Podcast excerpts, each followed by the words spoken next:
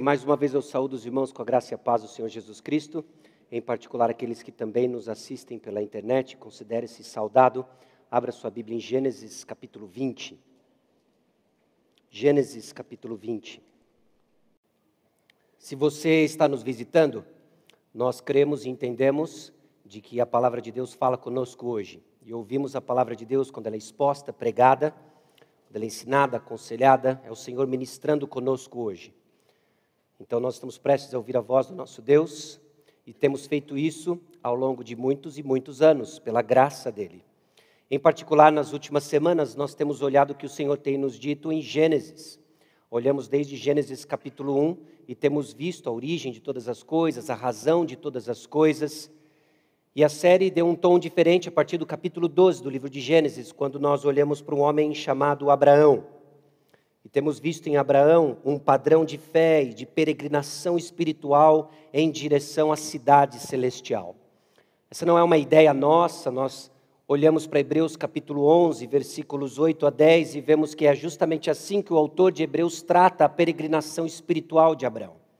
Então temos tirado lições de como nós crescemos com fé, com os olhos fixos no Senhor Jesus Cristo e assim aprendendo mais do nosso Deus. Ah, em particular, Gênesis capítulo 20, versículos 1 a 18, tem a seguinte estrutura da história. É uma história um tanto quanto curiosa, é uma história que talvez seja o contraponto do que acabamos de cantar, que nós vamos seguir com fé, voar como águia. Aqui, meus irmãos, Abraão rasteja como um lagarto. Ele não está voando como uma águia. E é importante eu e você reconhecermos isso, porque nós não podemos estereotipar uma vida de fé apenas nos seus triunfos. Precisamos reconhecer como Deus usa os seus fracassos, o meu e o seu fracasso, para revelar mais da graça dele. Gênesis capítulo 20 faz isso. Gênesis capítulo 20 traz o contraponto, não só da fé pífia que nós vimos semana passada de Ló, mas também nos mostra uma fé genuína falhando. A grande esperança é que Deus nos guarda, ele não falhará. Amém? Gênesis capítulo 20, então, vai mostrar para nós que Abraão recorre a um pecado passado e põe em risco a promessa. Irmãos, hoje nós vamos falar de pecados recorrentes. Hoje nós vamos falar de pecados habituais. Hoje nós vamos falar sobre situações que eu e você lutamos já há algum tempo, por um longo tempo, repetidas vezes, que parece que simplesmente minam nossa confiança na obra e pessoa do Senhor Jesus Cristo. Esse não deve ser o caso. Há uma forma de olharmos para os pecados recorrentes, encararmos com seriedade e sermos educados na graça do Senhor para darmos um passo com fé e triunfarmos. O Senhor cura, o Senhor levanta os seus filhos, ele mostra o caminho, firma o nosso pé até a cidade celestial. É o que nós vamos ver e é o que se passa na vida desse homem, Abraão, nosso paradigma de fé. Nós vamos ver também que o Senhor impede Abimeleque de cometer adultério, em particular com Sara, e ordena o escape. O Senhor é por nós. É o Senhor purinho na passagem de Gênesis 20, deixando claro de que se algo bom vai culminar na vida e na história de Abraão, não é resultado de sua fé, não é resultado de quão bom ele é em confiar nas promessas do Senhor, é resultado único e exclusivo da graça de Deus. E aí nós vamos ver que Abraão apresenta suas desculpas, que é assim que eu e você agimos quando pegos em nosso pecado recorrente, há sempre uma razão, há sempre uma desculpa. E vemos Deus agindo com misericórdia e graça. Gênesis, capítulo 20.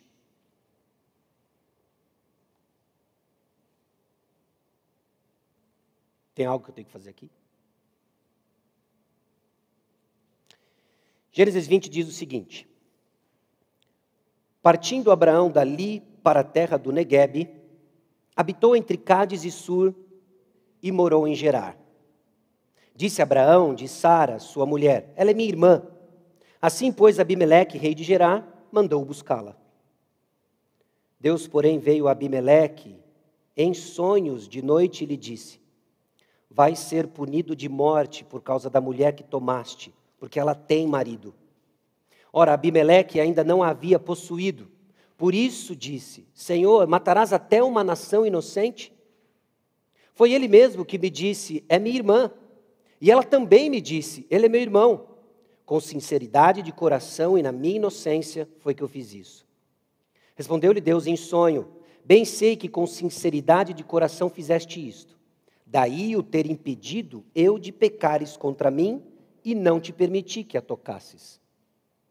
Agora, pois, restitui a mulher a seu marido, pois ele é profeta e intercederá por ti, e viverás. Se, porém, não lhe a restituíres, sabe que certamente morrerás, tu e tudo que é teu. Levantou-se Abimeleque de madrugada e chamou todos os seus servos e lhes contou todas essas coisas, e os homens ficaram muito atemorizados.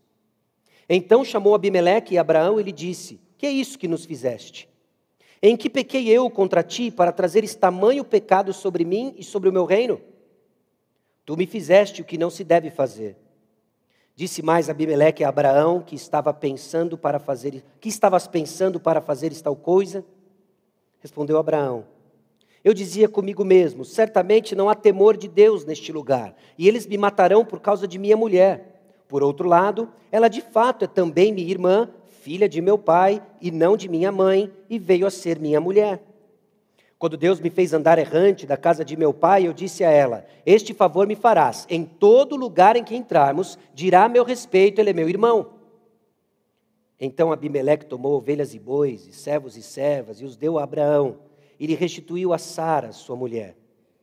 Disse Abimeleque: A minha terra está diante de ti habita onde melhor te parecer. E a Sara disse: Dei mil ciclos de prata a teu irmão. Será isto, será isto compensação por tudo quanto se deu contigo. E perante todos está justificada. E orando Abraão, sarou Deus Abimeleque, sua mulher e suas servas, de sorte que elas pudessem ter filhos. Porque o Senhor havia tornado estéreis todas as mulheres da casa de Abimeleque, por causa de Sara, mulher de Abraão. Vamos orar. Senhor, aqui estamos diante da tua palavra, queremos contemplar o Senhor. Mas entender mais e conhecer mais do Senhor implica, ó Deus, em reconhecer teus atributos. Então não vamos conhecer o Senhor na sua totalidade, sem vermos quem de fato somos. Dói. Mas é isso justamente que nos leva ao único lugar de esperança aos pés da cruz onde recebemos consolo para os que estão cansados, oprimidos do teu próprio fardo de pecado e dar passos rumo à liberdade em Cristo Jesus. Livra-nos, ó Deus, de nós mesmos e faça-se presente mais uma vez, de forma especial para honra e glória do teu nome e bem do teu povo. No nome de Jesus que nós oramos. Amém. Meus irmãos, a graça de Deus presente em Suas promessas nos sustenta nos pecados recorrentes quando vacilamos na fé. É sempre um paradigma e uma, e uma experiência controversa quando aquilo que ouvimos e professamos crer é incompatível com nossa experiência. Queremos sim voar como águia, voar alto. Nada de errado em você cantar uma experiência desejável, fruto da obra do Senhor no seu coração. Mas também reconhecemos que nem sempre isso caracteriza a nossa jornada, nossa caminhada. Tombamos, caímos, caímos da mesma forma, inúmeras vezes, por várias vezes, num curto ou largo espaço de tempo. Dúvidas surgem, nos atemorizam, e a história que nós acabamos de ler é a história de um homem que, mais uma vez, num pecado habitual, deixou de olhar para o Senhor, deixou de crer nas promessas, mas é justamente essas promessas que o sustêm. Meus irmãos, são as promessas do Senhor que nos sustentam em nossa peregrinação de tropeços, quedas, passos. É Ele. Hoje nós vamos falar sim de pecado habitual, nós vamos falar da intervenção divina baseada única e exclusivamente nas suas promessas. Nós vamos falar do papel intercessório que temos uns dos outros, na vida uns dos outros e de forma última do Senhor. Semana passada nós vimos como em Cristo Jesus nós temos o intercessor perfeito. Mas, meus irmãos, é a Santa Trindade que opera e trabalha em nosso favor, e hoje nós vamos explorar o papel do Espírito Santo intercedendo em seu favor. Eu quero que você seja exposto e que você creia e mais uma vez revisite verdades que falam dos recursos espirituais que estão à nossa disposição nessa jornada e peregrinação de fé. Porque às vezes não vamos como tratar deles. O texto começa como alguém que partiu dali para a terra do Negueb. Não são meros detalhes, não são simplesmente artifícios para deixar a narrativa mais bonita. O público original do livro de Gênesis está sabendo exatamente o que se passa nesses locais, onde estão esses locais, existe algo significativo acontecendo aqui.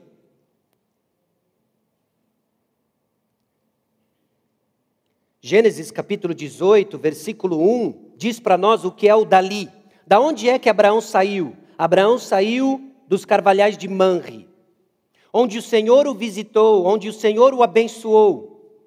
É exatamente esses carvalhais de Manre que no capítulo 13, versículo 18, é onde Abraão levanta ali um altar ao Senhor. É um lugar específico, é um lugar específico em que a palavra de Deus faz questão de dizer que lá aconteceu algo muito especial. Sabe o que foi? Nos carvalhais de Manre, também ali em Gênesis capítulo 12, versículo 9, aconteceu que lá o Senhor, Abraão invocou o Senhor. Abraão parte de um lugar onde ele foi abençoado e visitado pelo Senhor e vai para o Negueb. E o que é o Negueb? Negueb já apareceu na nossa narrativa. Em Gênesis capítulo 12, versículo 9, depois seguiu Abraão dali, indo sempre para o Negueb. E no caminho, indo sempre para o Negueb, ele desceu para o Egito. E o que acontece no Egito é a primeira vez que Abraão apresenta Sara como sua irmã manipulando fatos, preocupado apenas com a sua pele, ele mente, expõe sua esposa e expõe o caminho de cumprimento da promessa do Senhor. Não é trivial o fato de que ele sai dos carvalhais de Manri, ele sai do lugar onde ele recebeu a bênção do Senhor, a caminho do Negueb. Meus irmãos, o pecado recorrente acontece até mesmo em meio a sucessos de fé. Ele acabou de experimentar, ele acabou de testemunhar a resposta positiva à sua intercessão por Ló no contexto de Sodoma e Gomorra.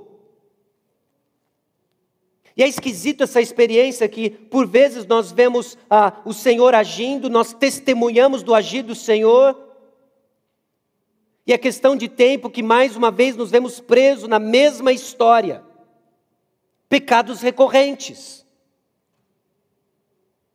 Esse pecado recorrente, ele dá sinais que precisam ser identificados e contextos que precisam ser evitados. Ou, ou Negueb. Abraão, quando você sai daqui, dá ruim. Eu e você temos isso com relação a pecados recorrentes. Ele dá sinais. Talvez você já tenha aprendido algumas coisas sobre o seu próprio coração e o contexto fértil para o pecado recorrente. Talvez você, estudante, diante da pressão acadêmica, responde com impureza. Procurando alívio de pressão, você recorre à pornografia. Procurando algum tipo de alívio à sua ansiedade, você recorre a um prato extra de comida. E você precisa entender o caminho do Negueb do seu coração. Porque pecado recorrente não é um acidente do acaso, ele dá sinais. Ele dá sinais. Quais são os sinais do seu pecado recorrente? É tempo de cansaço, nós passamos por fases, passamos por temporadas e ficamos vulneráveis em meio ao cansaço, à irritação, à ira. Você sabe que a rotina do final de semana é puxada, você sabe que a rotina da semana é puxada, decisões precisam ser tomadas porque estamos a caminho do Negueb. E quando tiramos os nossos olhos do Senhor, e quando flertamos com circunstâncias e contextos do pecado recorrente, estamos armando uma cilada para nós mesmos. Pecado recorrente não é um acidente e você não é vítima dele. Você precisa aprender, pela graça de Deus, a identificar onde estão esses contextos, o que se passa no meu coração. Abraão devia estar atento, olha que eu estou saindo, um lugar da presença do Senhor, um lugar onde me evoca memórias da bênção do Senhor, e ele caminha para Negueb. Nesse texto em particular, nós não temos a razão pela qual ele vai para o Negueb, mas nós sabemos que no caso de Gênesis 12, era porque havia fome, havia uma incredulidade nas promessas. E podem ser inúmeras as razões que nos levam e nos tentam a justamente sair do lugar da bênção do Senhor e mergulhar no contexto onde nós seremos tentados ao pecado recorrente. Qual é o seu? Qual é o seu? Maledicência. Talvez sejam companhias para evitar. Talvez sejam assuntos para não perguntar. Mas esses pecados recorrentes têm um contexto. E que o Espírito Santo nos ajude a entender e identificar de que quando eles aparecem, fuja. Meia volta. Talvez em meio à pressão, seu coração seja tentado a perder a esperança, a desesperança. O texto continua e no versículo 2, nós vemos que Abraão, de Sara, a respeito de Sara, disse: Ela é minha irmã. Então Abimeleque mandou buscá-la. Até aqui, meus irmãos, todas as informações necessárias para a promessa, para o filho da promessa, a saber, Isaac, já foram dadas. Aqui Abraão já sabe que ele vai ser pai de uma grande nação, aqui ele já sabe que vai ser uma semente dele, e aqui ele já sabe que vai ser uma semente dele com Sara. O pecado recorrente de Abraão de se defender, de manipular, de mentir, colocou em risco os propósitos do cumprimento da promessa. E é isso que o pecado recorrente faz. O pecado recorrente é contra os propósitos divinos. Deus não lhe salvou, Deus não lhe santificou, Deus não lhe colocou dentro de uma comunidade de fé para que você viva num pecado recorrente. Não importa quantas pessoas ao seu redor acham que é natural, não importa quantas pessoas digam que isso é comum, esse não é o plano, esse não é o propósito de Deus para nós. Não é vivemos presos em pecados recorrentes. Vai haver luta? Vai. Vão haver tropeços? Vão. Mas não é para se acomodar na luta, isso é contra o propósito de Deus. E aqui Abraão mais uma vez dá vazão ao seu pecado, o seu pecado de estimação, diante da intimidação de um rei, o rei Abimeleque, que curiosamente se mostra muito mais moral do que o próprio Abraão. Ele se atemoriza, dá vazão e põe em xeque aquilo que pode vir a ser o cumprimento da promessa. Abraão colocou em risco a promessa de um filho através de Sara. Na semana que vem nós vamos entrar em Gênesis capítulo 21 e nós vamos ver justamente a vinda, o preparo, a chegada de Isaac. Não pode ter dúvidas de que esse filho é de Abraão. O medo e o comprometimento de Abraão em oferecer mais uma vez sua mulher, apresentando-a como irmã, colocou em risco o cumprimento da promessa. Meus irmãos, o pecado recorrente, é óbvio que existem diferenças entre a situação de Abraão e a nossa. Nós já estamos aplicando ao nosso contexto. Nós não somos Abraão, mas nós temos promessas. E o pecado recorrente justamente nos distrai e nos leva a deixar de usufruir das promessas de Deus em nosso favor. O texto continua, e agora nós vemos que, depois desse sonho assustador que Abimeleque teve, em que o Senhor se aproxima dele em sonho, diz o que de fato está acontecendo, ele se defende e ele diz algo interessante no versículo 5. Ela também me disse: Ele é meu irmão. Aqui tem um contraste, uma peça de informação diferente de Gênesis 12, 13 e 14. Em Gênesis 12, 13 e 14, nós vemos apenas Abraão entrando em ação e não temos informação sobre Sarai. Nesse contexto é Abraão e Sarai. Versículos 13 e 14 diz assim: Dize, pois, que és minha irmã, para que me considerem por amor de ti e por tua causa, me conservem a vida. Tendo Abraão entrado no Egito, viram os egípcios que a mulher era sobremaneira formosa. E simplesmente ela foi tomada. Mas aqui o que nós temos desse pecado recorrente é que Sara também embarca na mentira de Abraão. Porque pecado recorrente cria para nós um padrão de normalidade distorcido. Comunica uma mensagem. Comunica uma mensagem para os que estão próximos. Cria-se uma atmosfera, uma cultura. Porque o pecado recorrente, meus irmãos, faz discípulos. Ele faz discípulos. O seu pecado recorrente não tratado cria uma visão de juízo distorcido, de santidade poluída. Ofusca a visão da santidade do Senhor e passamos a adotar um novo padrão de normalidade, que é o que todo mundo faz.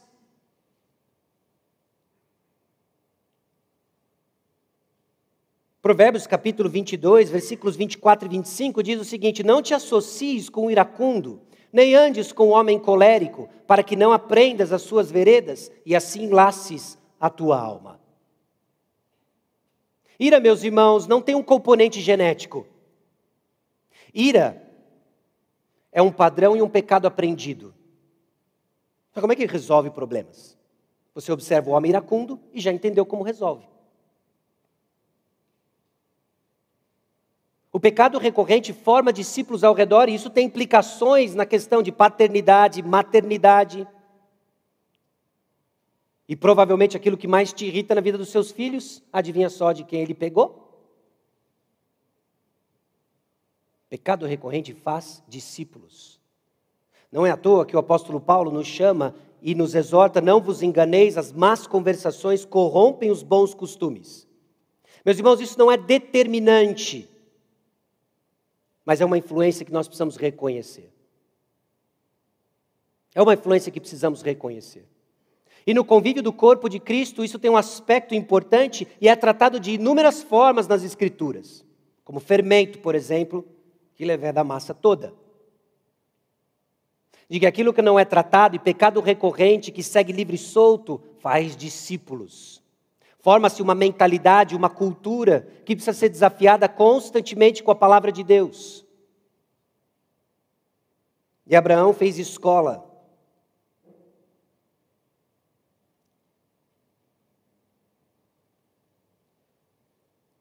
Triste caminho do pecado recorrente ainda dá para nós outros aspectos na própria vida de Abraão. Respondeu Abraão: Eu dizia comigo mesmo, certamente não há temor de Deus neste lugar. Abraão é confrontado por Abimeleque. Abimeleque provavelmente é um título, assim como Herodes. E esse rei, então, eu digo isso porque todo Abimeleque que aparece na Bíblia não é necessariamente esse. E Abimeleque traz Abraão e o confronta: O que foi que você fez? O que foi que você fez? Abraão é confrontado num padrão de moral do incrédulo. Esse é o nível do rastejar da fé de Abraão. E Abraão começa a se explicar, e o versículo 11 ele diz: Olha, é, eu estava pensando comigo mesmo, nesse lugar aqui não tem temor de Deus. Talvez ele ainda estava um pouco assustado e impressionado com o que se passou em Sodoma e Gomorra. Ou talvez Abraão esqueceu o seu propósito. Deus não o chamou para emitir julgamentos em todas as nações.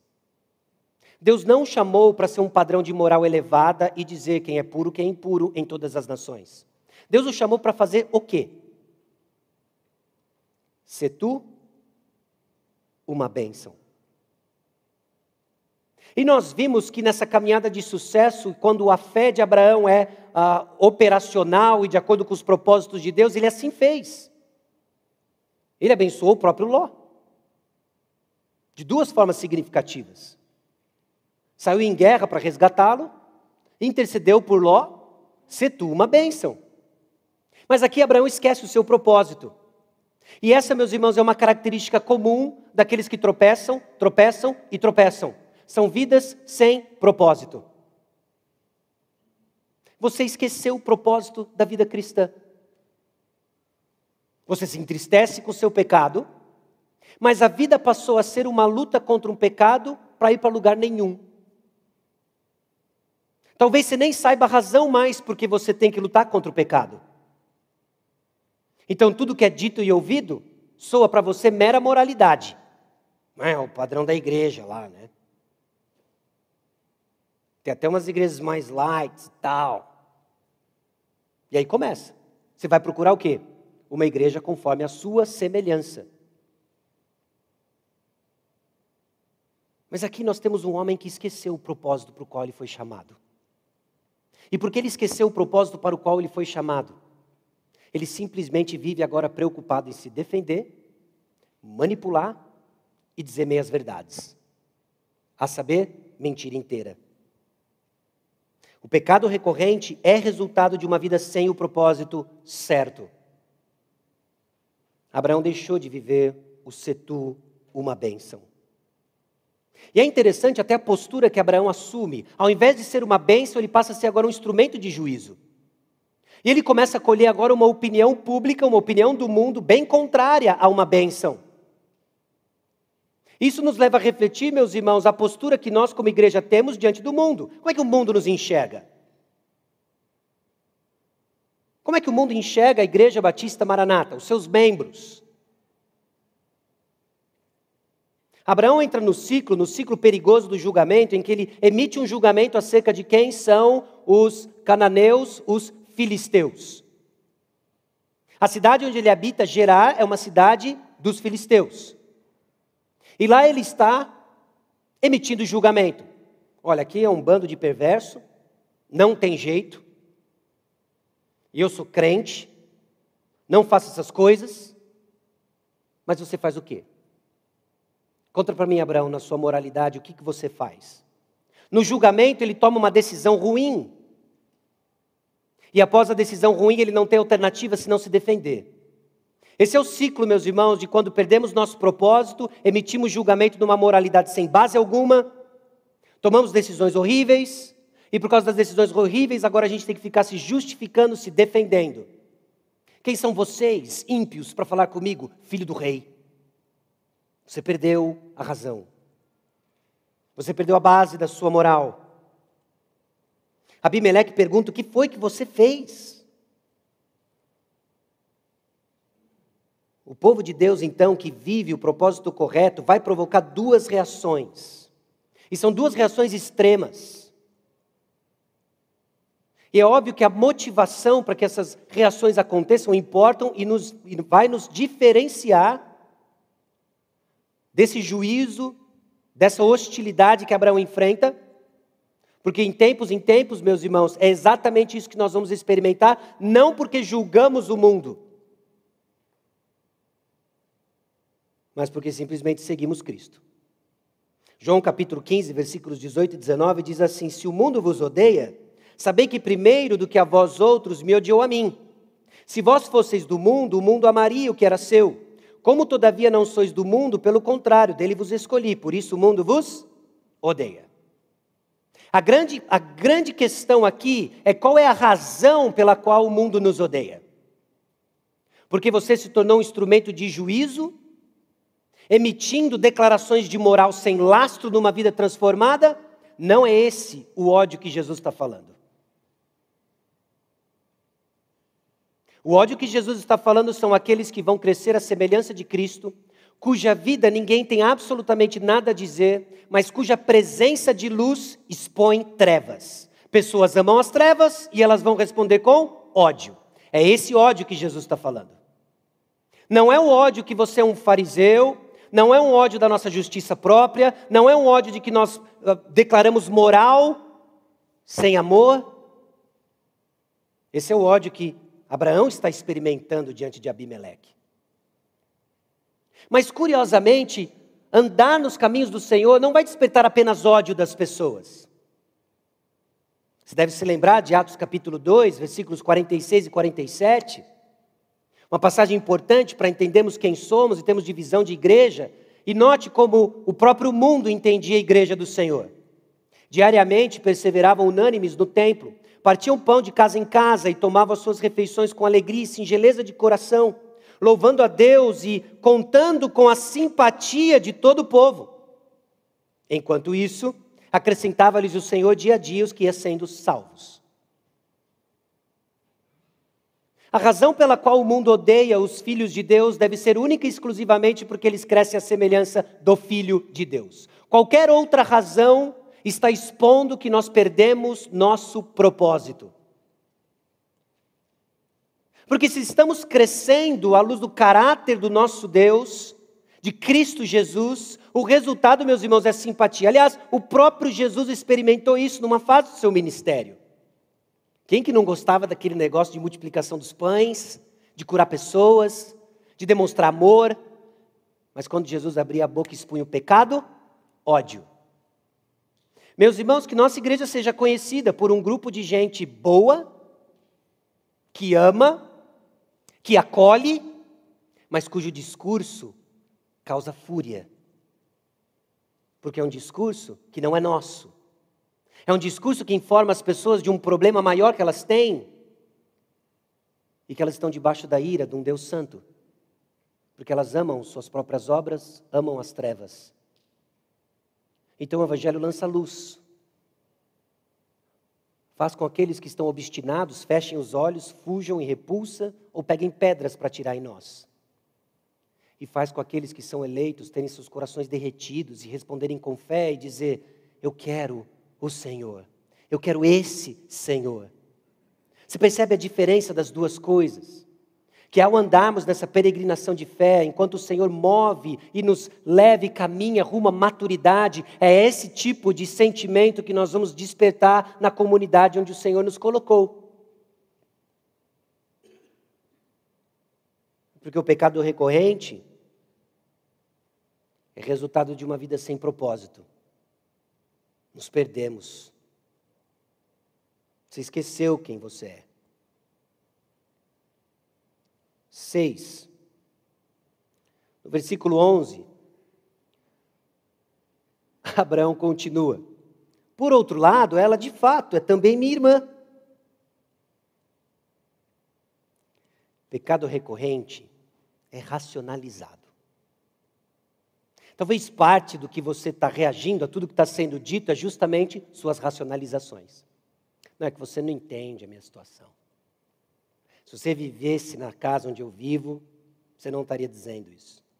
Não, não, não, não. É que você não tem o chefe que eu tenho. É que também, se você vivesse na minha pele, você saberia. O Senhor vai entender. E agora Abraão começa a usar meias verdades, que são mentiras inteiras, para racionalizar suas decisões, o seu pecado. Meus irmãos, é assim que a gente faz. Para justificar um pecado recorrente, nós usamos de uma série de desculpas, invertemos a responsabilidade, culpamos nossas circunstâncias, culpamos a quem está ao nosso redor. E Abraão começa a se justificar. É interessante que o texto nem passa muito tempo refutando Abraão. É tão absurdo. E na nossa racionalidade nós usamos verdades para comunicar mentiras. Sim, tudo que você está me dizendo é verdade. Mas nenhuma delas é a causa para você viver sem propósito e racionalizando o seu pecado. Porque você é responsável por como você vive, anda, caminha, responde às circunstâncias, você faz. Alguém preso, então, em seus pecados, sempre tem uma boa, ruim, entre aspas aí, explicação. E assim que a gente faz, meus irmãos, preso no engano. Provérbios, capítulo 14, versículo 12, diz: Há caminho que ao homem parece direito, mas ao cabo dá em caminhos de morte. Você já parou para pensar de que existem justificativas, racionalizações que nós usamos que são em laços e nos cegam para uns caminhos de morte que tomamos. Olha o perigo que é isso. Essa é a razão porque muitos dos insensatos perecem. Provérbios capítulo 5, versículos 22 e 23 diz: Quanto ao perverso, as suas iniquidades o prenderão, e com as cordas do seu pecado será detido. Ele morrerá pela falta de disciplina e pela sua muita loucura, perdido cambaleia. Você está preso pelas próprias mentiras que resolveu acreditar. O pecado recorrente prega para nós mentiras. E Abraão se encontrou aqui como vítima. Ele apresenta suas desculpas, suas mentiras, e nenhuma delas justifica sua atitude de não crer e continuar crendo nas promessas do Senhor.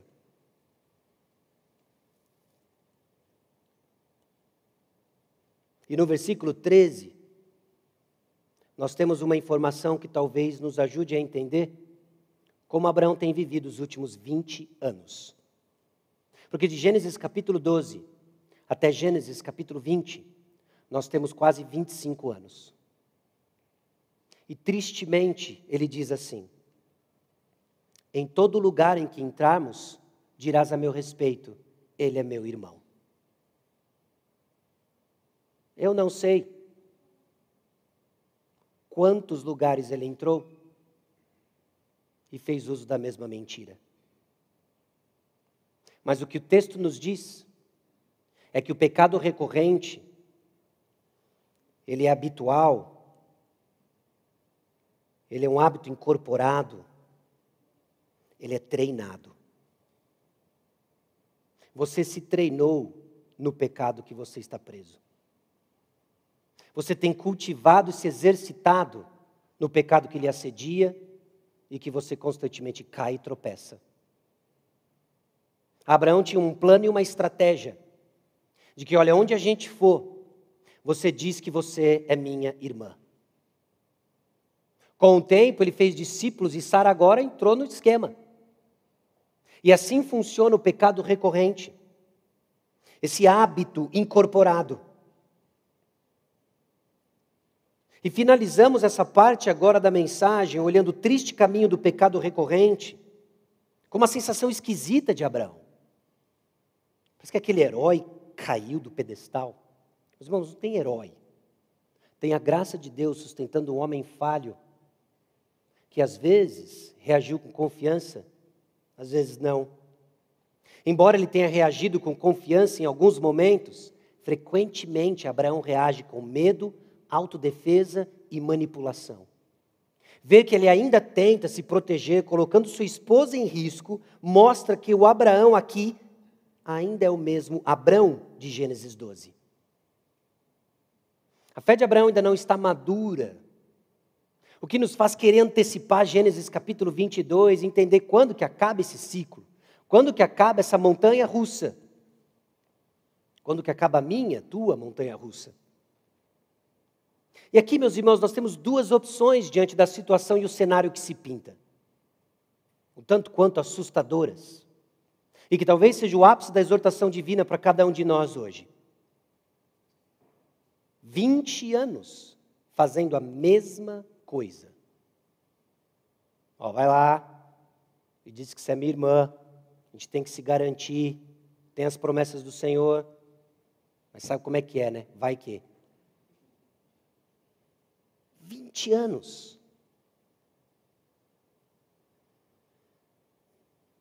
Provérbios capítulo 26, versículo 11 diz: Como o cão que torna o seu vômito, assim o insensato que reitera a sua estultícia. Como um cão que torna o seu vômito.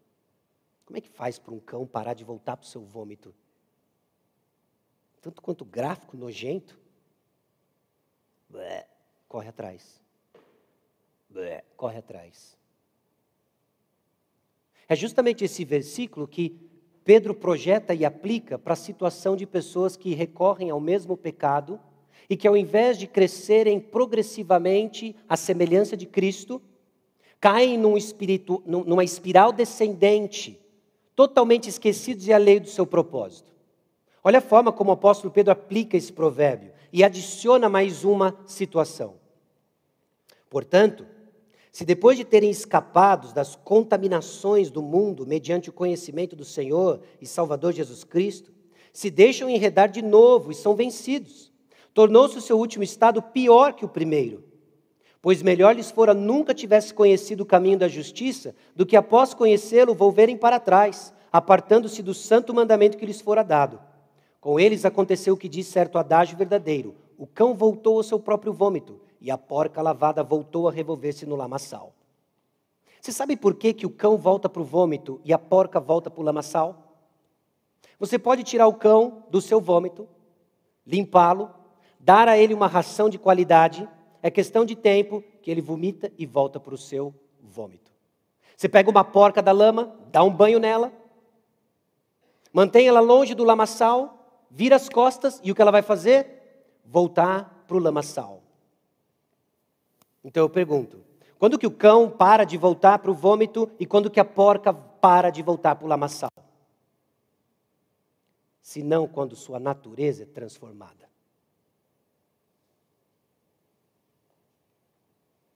Senão quando Deus efetivamente opera uma obra sobrenatural e a porca não é mais porca e o cão não é mais cão. Aí para. Assustador que o pecado recorrente pode ser sim uma peregrinação de fé, como foi em Abraão, mas pode identificar algo da sua natureza que você precisa encarar hoje. Longe de mim afligir aqueles que estão seguros em Cristo Jesus, e longe de mim deixar de desafiar você a examinar a sua fé. Porque o cão volta para o seu vômito, a porca volta para a lama, porque ele ainda é cão e ela ainda é porca. Abraão voltou ao mesmo pecado recorrente, a sua fé ainda não está madura. O que nos faz antecipar nessa jornada, quando em Gênesis capítulo 22, nós vamos ver uma fé madura e convicta da obra do Senhor. Mas até lá nós temos que pensar. Nós temos que pensar e examinar onde estamos quando somos confrontados em nosso pecado recorrente. Que o Senhor nos livre do auto-engano das nossas racionalizações e nos leve a pensar onde de fato estamos. Nós somos lembrados que os propósitos de Deus para o seu povo não dependem de sua performance. É isso que a história de Abraão nos lembra agora. Como pode? Como pode esse camarada aqui que volta para o seu vômito, essa porca que volta para a lama? Calma. Os propósitos de Deus não dependem da performance de Abraão e Sara. Os propósitos de Deus não dependem da sua performance e habilidade de viver a vida cristã. Os pecados familiares que são passados de uma geração para outra, e nós vamos ver isso futuramente quando Isaac faz a mesma coisa, não determinam a presença de Deus e ação redentiva em suas vidas. O Senhor tem misericórdia de quem Ele tiver misericórdia, assim diz Romanos 9,15. Porque ele diz a Moisés: Terei misericórdia de quem me aprover ter misericórdia, e compadar-se-me-ei de quem me aprover ter compaixão. Meus irmãos, o Senhor teve compaixão de Abraão. Por quê? Porque ele teve. Você está aqui, tropeço após tropeço, olhando e revivendo um filme passado da sua história e triste. E sabe que você está aqui? Porque o Senhor teve misericórdia da sua vida. É por isso que você está aqui. Então o Senhor tem que nos despir da nossa justiça, o Senhor tem que despir da nossa, do nosso legalismo, o Senhor tem que despir da nossa confiança na nossa performance, mostrando quem de fato nós somos, usando o nosso pecado recorrente para enxergarmos a Sua graça que nos atrai e motiva a viver para Ele.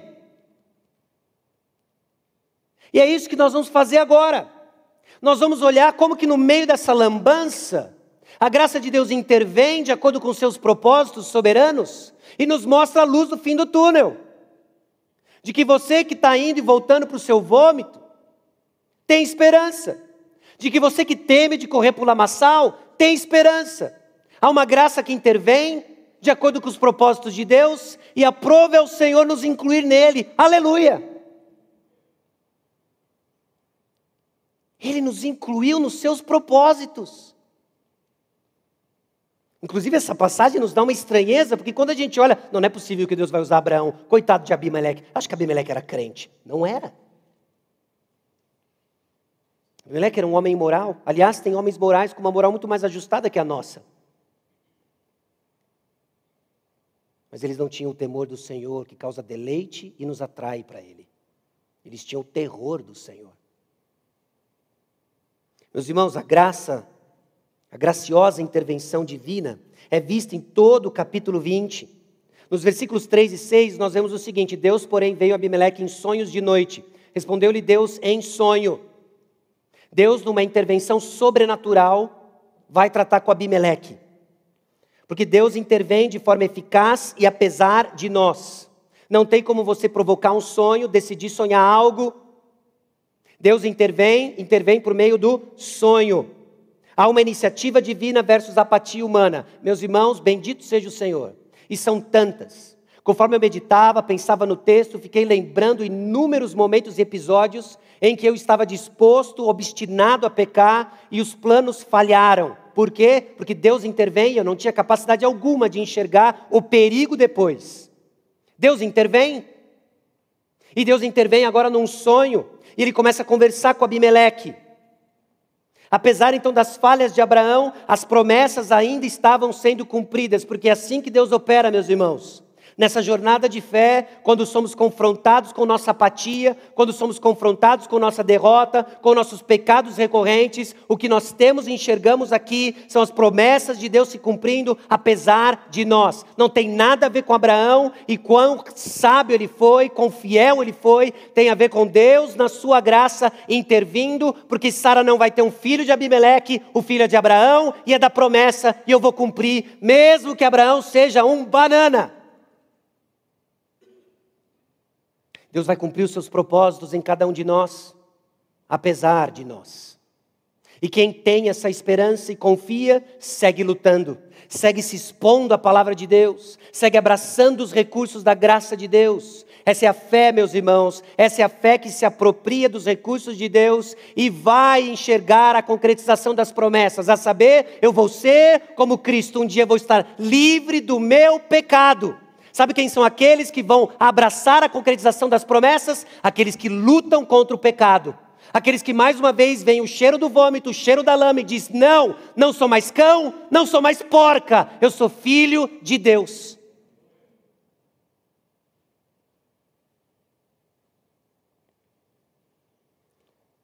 Deus aparece a Abraão num sonho, Abimeleque num sonho. E aqui deixa eu fazer uma palavra com relação a sonhos. Aliás, em Gênesis é um tema recorrente. E a gente lê isso, fica um pouco constrangido. Puxa, eu tive um sonho ontem que eu espero que não seja o Senhor falando comigo. Foi horrível. Estava me afogando num lago. Aí eu tentei pegar, Senhor, é assim que eu vou morrer?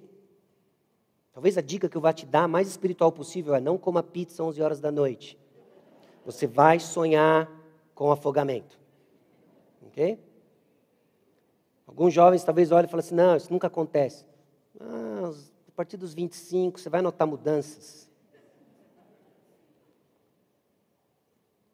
E por que, que eu digo isso de forma nenhuma banalizando nossas experiências? Mas com convicções firmes de como o Senhor fala hoje conosco.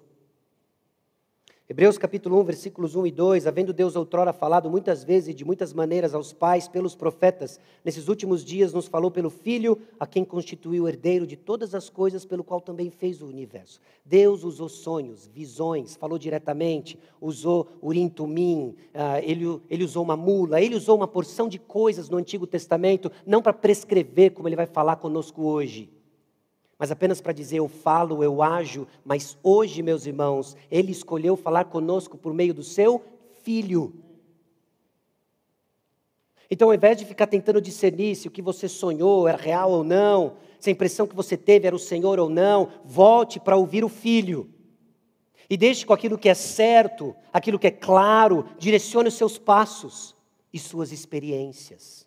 Porque Deus não vai falar com você num sonho o que está contrário à palavra de Deus. É a pizza às 11 da noite. Turbinada com a depravação do seu coração, vai ser terrível. Então, a única forma de crermos na providência de Deus que nos guia e nos dirige é estarmos convictos e alicerçados na palavra de Deus, que firma os nossos pés, porque é assim que ouvimos do Filho. Então, Deus intervém de forma eficaz e apesar de nós, apesar da nossa apatia a interação de Abimeleque, aí eu não sei se foi em sonho ou não, depois que ele acordou ele disse, depois dormiu de novo, o Senhor falou com ele ou não. Mas a pergunta que ele faz é interessante. Senhor, matarás até uma nação inocente? Eu sei lá que tipo de informação Abimeleque tinha de Deus. Mas a pergunta que ele faz é coerente com o caráter de Deus, porque é assim que Deus age, meus irmãos. Deus intervém de acordo com seu caráter. Não espere Deus agir contrário ao caráter dele. Pessoas estão clamando e dizendo que Deus falou comigo isso, Deus agiu dessa forma, e tudo isso contrário ao caráter dele é qualquer coisa menos o Deus da Escritura, porque ele é coerente com o seu caráter. E é justamente a gente tira da pergunta de Abimeleque e nos lembra da intercessão do próprio Abraão com relação a Sodoma. É a mesma estrutura. Um leitor atento, oh, calma aí, essa pergunta quem fez foi Abraão acerca dos inocentes de Sodoma, inocentes de Sodoma e Gomorra. E Abraão intercedia de acordo com o caráter de Deus, e a pergunta agora que surge de Abimeleque é de acordo com o caráter de Deus. Porque é assim que a graça de Deus intervém. Então, sua pergunta, seu apelo, nos lembra do caráter de Deus e nos chama a atenção. A graciosa intervenção divina, meus irmãos, é de acordo com o caráter dele. Bendito seja o Senhor que intervém. Ele intervém. No versículo 6, nós temos um detalhe interessante. Daí o ter impedido eu de pecares contra mim. Por que, que Abimeleque não possuiu Sara? Ele a tomou como mulher e não concretizou. O texto diz isso. Sabe por quê? Porque Deus impediu. Deus impediu. E assim, meus irmãos, que a graça de Deus opera, Deus intervém de forma suficiente na hora certa.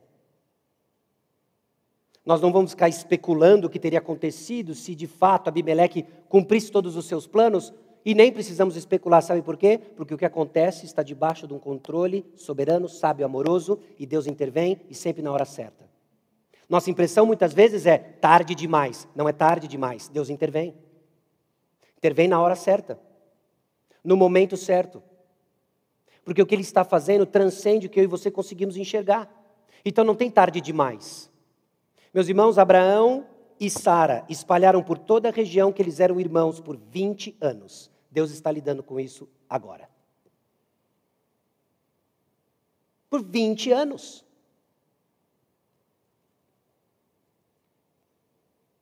No versículo seguinte, nós lemos o seguinte: Agora, pois, restituiu, restitui a mulher a seu marido, pois ele é profeta, intercederá por ti e viverás. Eu fiquei num incômodo quando eu li isso.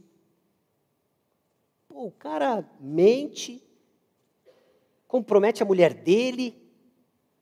Coitado do Abimeleque lá agora vai sofrer. A casa dele inteira ficou estéreo por causa da mentira do, do camarada lá. E agora Deus fala assim: olha, é o seguinte, devolve a mulher dele, e ele vai orar por você, e você vai ser curado. Que? Vai virar meme, né? Que? Meus irmãos, Deus intervém para garantir seus propósitos, não os nossos. Essa é a intervenção da graça de Deus. Nada pessoal, mas não tem nada a ver com você. Não tem nada a ver com você. Às vezes a gente quer espiritualizar, interpretar o que acontece ao nosso redor com a gente no centro. Entenda, você não é o centro.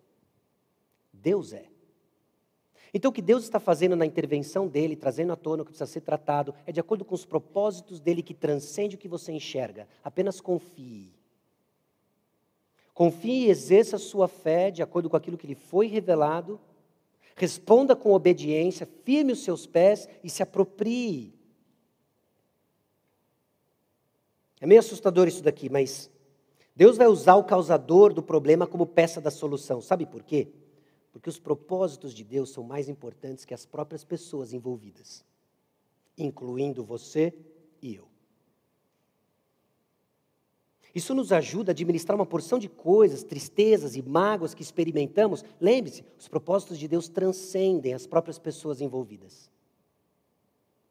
Se nós vamos marchar para a próxima etapa que o Senhor tem para nós, é porque nós vamos manter fixos os olhos em Cristo Jesus e seus propósitos. Transcende as pessoas envolvidas. Agora, sabe o que é extremamente consolador? As pessoas envolvidas são o alvo e instrumento dos propósitos de Deus. Então apenas siga os propósitos de Deus. revelados na Escritura, sabendo que os próprios propósitos de Deus têm como alvo e instrumento as pessoas envolvidas. O projeto é você e eu mais parecido com Cristo. Esse é o propósito maior de Deus, maior que as pessoas envolvidas, e que nos coloca na posição de alvo e instrumento.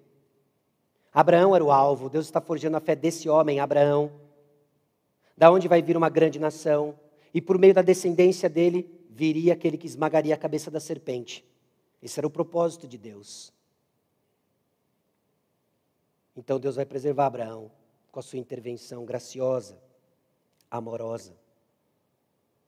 Agora, a reação disso tudo é fascinante no versículo 8. Depois de toda a instrução divina em sonho, levantou-se Abimeleque de madrugada, chamou todos os seus servos e lhes contou todas essas coisas, e os homens ficaram muito atemorizados. Como é que é? Sonho. Todo mundo vai morrer. A mulherada está doente. Devolve essa mulher. Agora. Não é amanhã, é agora. Porque Deus intervém produzindo o reconhecimento do Senhor. É interessante que esse temor do Senhor aqui não é o temor do Senhor que eu e você somos instruídos a cultivar e crescer. Não é o temor do Senhor que nos atrai para Ele. Esse é o medo do Senhor, é o terror do Senhor. Mas a ênfase que eu quero dar aqui para você é que houve algo referente ao Senhor. Deus age para deixar claro que são as suas marcas na história. Esse ainda não é o temor do Senhor dos filhos de Deus. Não é o reconhecimento do Senhor que nos leva à salvação. É o terror do Senhor que impede um relacionamento tipo pai e filho. Alguém que teme a Deus obedece a Ele, reconhecendo o seu poder e sabedoria superiores. E a ironia do texto aqui pode ser vista no fato de que se tem alguém que pode ser dito que não conhece o Senhor, é Abraão. O único momento que parece que tem alguma coisa que Abraão faz aqui, que dá um vislumbre do relacionamento dele com Deus, é quando ele ora. Porque o resto, você tem Abimeleque falando com Deus, você tem homens morrendo de medo de Deus, você tem Abimeleque fazendo perguntas coerentes com o caráter de Deus, e Abraão com medo, se defendendo e manipulando. Até, obviamente, que ele ora e faz o que ele foi chamado a fazer. Agora, é interessante essa questão do medo.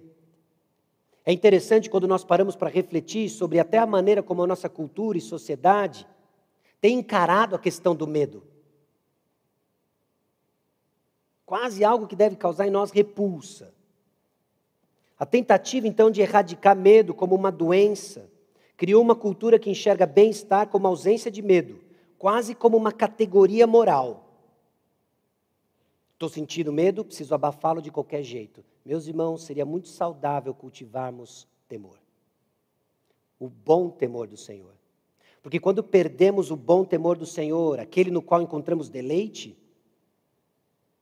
desprezando o conhecimento do santo, é o início para uma vida insensata, de pecados recorrentes. E nós já vimos o alerta de Provérbios de que, sim, é onde o insensato padece, preso nos seus próprios pecados. Isaías capítulo 11, versículos 1 a 4 diz: Do tronco de Jessé sairá um rebento e das suas raízes um renovo. Repousará sobre ele o espírito do Senhor, o espírito de sabedoria e de entendimento, o espírito de conselho e de fortaleza, o espírito de conhecimento e de temor do Senhor. Deleitar-se-á no temor do Senhor. Não julgará segundo a vista dos seus olhos, nem repreenderá segundo o ouvido dos seus ouvidos, mas julgará com justiça os pobres e decidirá com equidade a favor dos mansos da terra. Ferirá a terra com a vara de sua boca e com o sopro dos seus lábios matará o perverso. Interessante, deleitar-se-á no temor do Senhor. O temor do Senhor que queremos cultivar diante das verdades expostas é de deleite, há um deleite no temor do Senhor. Essa obediência que não é feita como um fardo, mas resposta ao amor e à graça que interveio em nosso favor. Por quê? Porque nós estávamos presos em nossos pecados, tomando decisões equivocadas, ruins, correndo de volta para o vômito e para a lama. Deus interveio, nos trouxe, responda com temor, encontre o deleite no Senhor.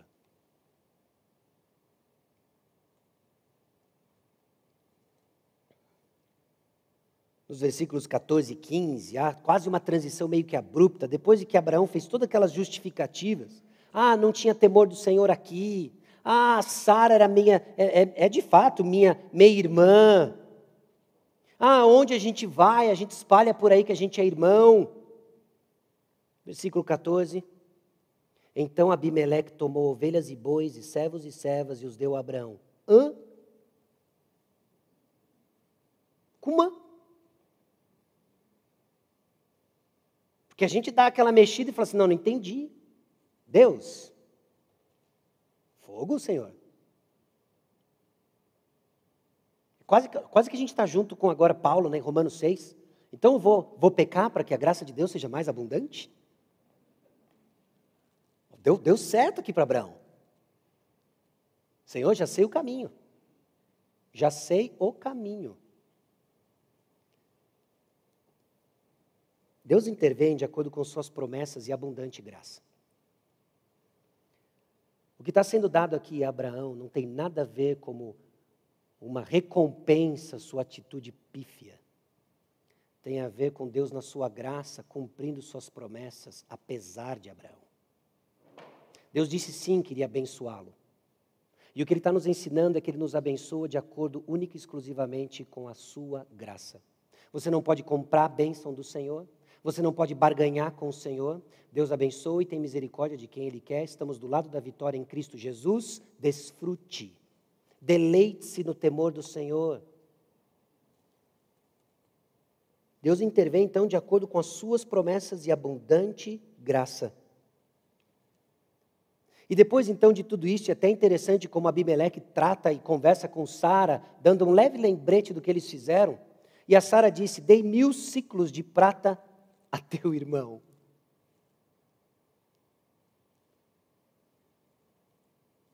Marido, Sara, será isso compensação por tudo quanto se deu contigo? E perante todos estás justificada.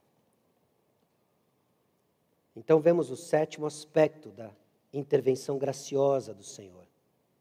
E orando Abraão, sarou Deus Abimeleque. Deus intervém em resposta às intercessões. É a primeira vez que Abraão é chamado de profeta, aliás, é a primeira vez que o termo aparece na Escritura. Juntando a atividade profética com a da intercessão. É isso que profetas fazem, intercedem. Abraão é o primeiro profeta, o paradigma de profeta se torna Moisés ao longo de todo o Antigo Testamento. Mas havia alguém maior que Moisés, não é? Aquele que é o supra-sumo do profeta. Hoje de manhã nós vimos que Jesus é o Rei dos Reis. Hoje estamos aprendendo que Jesus é o profeta dos profetas. Ele intercedeu por você, vimos semana passada, em João capítulo 17. Ele orou por mim, por você. A razão pela qual, em meio aos nossos tropeços, ainda somos sustentados, Jesus orou por você. Mas, meus irmãos, os recursos da intercessão divina, espiritual, sobrenatural em seu favor, não se limitam ao que Jesus fez em João 17. Romanos capítulo 8, versículos 26 a 28 diz o seguinte: Também o Espírito, semelhantemente, nos assiste em nossa fraqueza, porque não sabemos orar como convém, mas o mesmo Espírito intercede por nós sobremaneira, com gemidos inexprimíveis. E aquele que sonda os corações sabe qual é a mente do Espírito, porque segundo a vontade de Deus é que ele intercede pelos santos. Sabemos que todas as coisas cooperam para o bem daqueles que amam a Deus, daqueles que são chamados segundo o seu propósito, e você sabe qual é esse propósito, ele lista depois no versículo 29, você parecido com Cristo. Meus irmãos, o Espírito Santo está intercedendo por nós. Enquanto você mais uma vez recorre ao seu pecado de estimação, volta para o vômito, lama, o Espírito intercede de acordo com os propósitos de Deus, por isso que o seu plano de pecar falhou, por isso que Deus trouxe à tona o que precisa ser tratado, Por isso que Deus incomoda você e produz em você uma tristeza, segundo Deus, que leva você ao arrependimento, que você não consegue mais carregar. É a graça de Deus que está operando em você e chamando a sua atenção. Esse fardo não é meu, é teu. Tira e pega o meu, que é suave e leve. É o Espírito intercedendo em favor dos seus. Ele orou por você. Ele ora por você. Bendita esperança que eu sequer sem orar por mim mesmo e por você. Você não sabe orar por mim. Mas quando oramos e oramos com fé, nos méritos e na pessoa do Senhor Jesus Cristo, sabe o que o Espírito Santo faz? Ele pega as suas orações, escuta as suas orações e traduz de acordo com os propósitos de Deus a fim de que seguimos abençoados de acordo com as suas promessas e graças a Deus que Deus não nos dá tudo o que queremos, mas tudo o que ele prometeu. Que nós é grave. Nós estamos por aí, minha, minha, minha irmã, certeza que eu não sou que nem vocês. E o Espírito Santo ora por nós, nos sustenta e nos levanta. Saber então que o Espírito Santo intercede por nós deve nos dar confiança em como vivemos nossas vidas e também confiança conforme intercedemos por outras pessoas.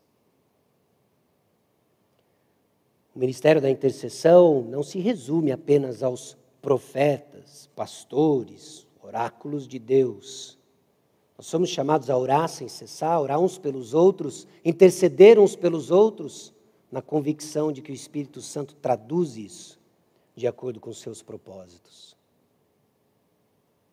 Lembre-se, você caiu de novo. Esqueceu das promessas de Deus, seu propósito na vida e da purificação dos pecados. Você levanta, relembra que temos um intercessor em nosso favor, que sara as nossas feridas nos cura e liberta do pecado recorrente. Você caminha com os olhos fixos no Senhor, deixando o pecado que lhe atrapalha fazer o que você precisa fazer. Chega de justificativa, de que, ah, eu pensei que não havia temor do Senhor aqui. Ah, de fato, ela é minha meia-irmã. Aonde a gente vai, a gente espalha isso. Para com as desculpas, porque não tem desculpa que justifique nosso pecado recorrente. É hora de olharmos para o Senhor mais uma vez. Louvarmos ao Senhor porque Ele intercede por nós. E lembrarmos do nosso propósito. Não se esqueça do seu propósito. Não é a sua agenda, é a do Senhor. 2 Pedro 1,10, por isso, irmãos, procurai com diligência cada vez maior confirmar a vossa vocação e eleição, porque procedendo assim não tropeçareis em tempo algum. Pedro lida com um tropeço específico, não só de falsa doutrina, mas uma moral que acompanhava falso ensino. Mas isso se aplica a nós, meus irmãos. Ocupe-se em crescer em santidade. Ocupe-se em ser parecido com Cristo Jesus. Ocupe-se em estar engajado com a missão que Ele nos deu. Fazendo assim, você vai se libertar dos tropeços que lhe assedia e que você já está achando que não tem esperança, mas tem. Não se esqueça, porque o Senhor lhe salvou. Seja você uma bênção, proclamando a bênção que veio por meio de Abraão, que Deus segurou Abimeleque por causa de mim e de você, que Deus aterrorizou esse homem num sonho, porque ele queria me salvar, lhe salvar. E assim o povo de Deus caminha no enlaço de pecados recorrentes, Lembrando que você não é um cão nem uma porca. Meio gráfico isso. Mas tem base bíblica, certo? Que você foi feito filho. Seja santo, porque Ele é santo. Vamos orar. Senhor nosso Deus e Pai, aqui chegamos diante do Senhor, expostos pela Tua palavra, mas exultando porque temos um Salvador. Nós te louvamos porque teu Santo Espírito traduz nossas orações, nós te louvamos pelo, pela obra de intercessão de Cristo Jesus em nosso favor, do Espírito em nosso favor. Os recursos, meu, meu Senhor, são abundantes para vivermos em santidade. Livra-nos, ó Deus, da mentira, de acharmos que estamos presos num pecado sem solução, porque isso não é verdade. É no nome precioso de Jesus que nós oramos. Amém.